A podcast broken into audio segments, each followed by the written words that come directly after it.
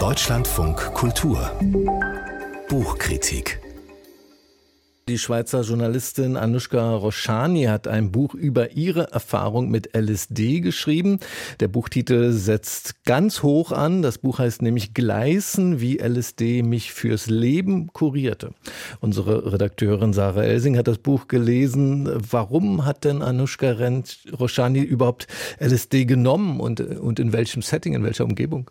Na, klassische Reporter-Story. Die Autorin sitzt äh, sonntags im Bett und liest die Zeitung und da stößt sie über einen Bericht, äh, auf einen Bericht äh, von Michael Pollins Bestseller Verändere dein Bewusstsein. Ähm, das ist jetzt auch als, ähm, auf Netflix so als Dokumentation erschienen. Und da sagt sie sich, unglaublich, das will ich auch versuchen.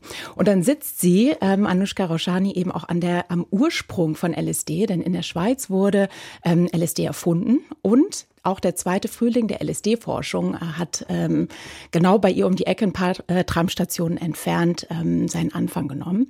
Und ähm, sie weiß natürlich als Kind der 70er und 80er ähm, von diesen Horrorbildern von Christian F.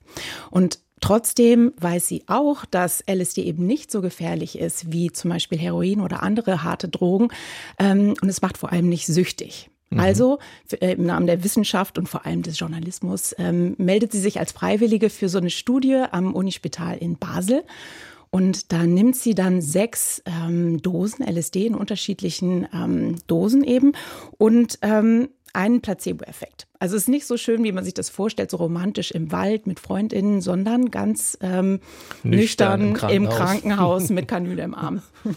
Und über welchen Zeitraum geht sowas dann? Also ist jeden Tag hintereinander weg oder über einen längeren Zeitraum? Das war ein längerer Zeitraum. Sie musste sich auch tatsächlich frei nehmen. Sie arbeitet ja sonst als Redakteurin mhm. für das Magazin ähm, und konnte sich dadurch eben ein bisschen was frei nehmen.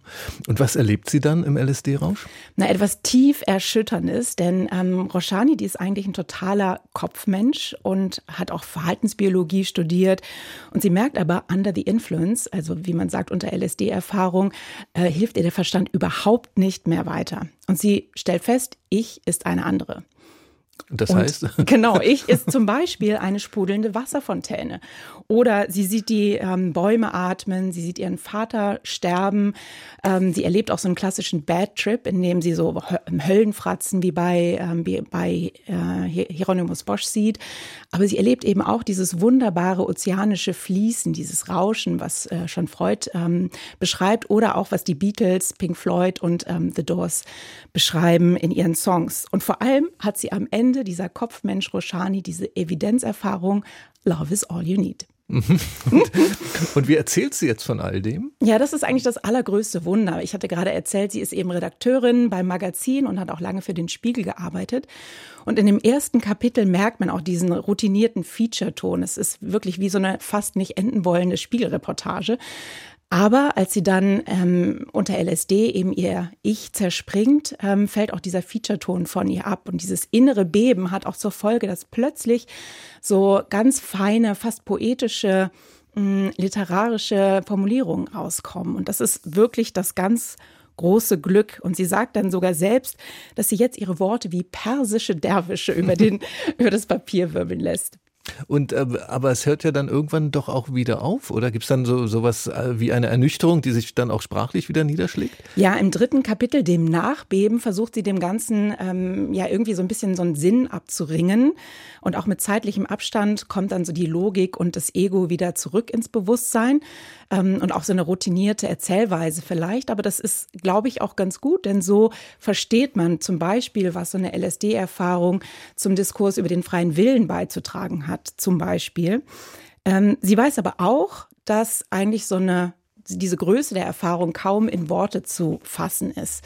Das haben eben nicht nur äh, George Harrison und John Lennon schon festgestellt, sondern auch so große Autoren wie zum Beispiel Aldous Huxley. Mhm. Der hat ja auch zwei große Essays über äh, seine Drogenerfahrungen geschrieben. Ähm, sie versucht im ähm, Post-LSD-Alltag ähm, dieses Gleisen, diese wunderbare Gelassenheit, sich so ein bisschen zu erhalten, indem sie anfängt zu meditieren zum Beispiel. Und sie lässt sich auch nicht nehmen, als Autorin dieses neue Selbstverständnis ähm, ja, weiter von der Leine zu lassen. Und ähm, sagt dann, das fand ich auch einfach eine sehr schöne Formulierung, ich lasse mich nicht länger einschüchtern, meine Worte könnten mitunter zu entrückt vor objektiver Entschlüsselung dastehen.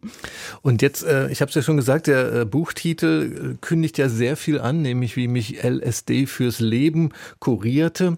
Ähm, löst das Buch das denn ein, so ein Ausblick aufs ganze Leben? Naja, kurierte, ähm, ähm, Roshani hat ja vorher nicht wirklich gelitten. Also sie beschreibt sich selbst so als intakten Menschen, die da im milden Glück des Schweizer Mittelstandes sitzt und auch so gar nicht angeweht von irgendwelchen Kindheitsversehrungen oder Depressionen oder ähnlichen. Ähm, aber LSD hat sie schon in doppeltem Sinne verwandelt, würde ich sagen. Einmal hat es sie von der Vorstellung geheilt, dass alles mit dem Geist zu beherrschen ist. Ähm, und dass es eben mehr gibt als dieses milde Glück des Mittelstandes. Und das ist eigentlich das Allerschönste, dass sie als routinierte Journalistin endlich sich getraut hat, diese Literatin in sich ähm, mhm. von der Leine zu lassen. Jetzt haben uns zugehört bei Ihrer Rezension Benedikt Sarreiter und Paul Philipp Hanske in München, die eben das Buch über Ekstasen der Gegenwart geschrieben haben. Für Sie beide, dieses Buch, wie wir es jetzt von Sarah Elsing hier vorgestellt bekommen haben, ist das sozusagen eine, eine typische Ekstase der Gegenwart Geschichte? Was würden Sie sagen? Ja, absolut. Also diese Geschichten, also diese Bücher gibt es jetzt auch schon ein bisschen länger. Ich meine, das Michael Pollan Buch geht auch ein bisschen darum, muss man sagen, mhm. weil er seine eigenen Erfahrungen in dem Buch versammelt, die er mit verschiedensten Psychedelika macht und auch dort so ein paar Offenbarungserfahrungen hat. Ähm, also es reiht sich ein in eine lange oder längere Geschichte von Büchern über Ekstaseerfahrungen, vor allem unter Psychedelika. Es gibt auch ein, so Microdosis-Bücher, also wo man LSD in kleineren äh, Dosen nimmt oder in sehr fast kaum merkbaren Dosen. Und auch da wird dann gesagt, also mein Leben hat sich verändert. Ich frage mich dann immer, wie sehr dieser, ähm, wie sehr, wie, wie tief diese Veränderung geht.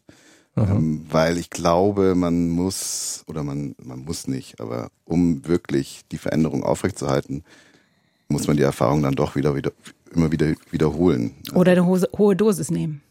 Ja, aber das reicht auch nicht einmal. Nimmt man einmal. Ja, das schon, klar, aber das ist ähm, natürlich wird es, ist es eine Veränderung. Man sieht die Welt danach anders. Ja. Aber ich glaube trotzdem nicht, dass man diese Erfahrung dann letztlich über eine längere Dauer hinweg in den Alltag integrieren kann. Also das ist auch meine eigene Erfahrung. Also das in, insofern ähm, ja, genau. Dann danke ich Ihnen dreien, dass Sie uns jetzt an Ihren Erfahrungen und an Ihren Lektüren und an Ihren Arbeiten haben teilnehmen lassen. Das Buch von Anushka Roshani heißt Gleisen, wie LSD mich fürs Leben kurierte, ist im Verlag Kein und Aber erschienen. Herzlichen Dank an Sarah Elsing.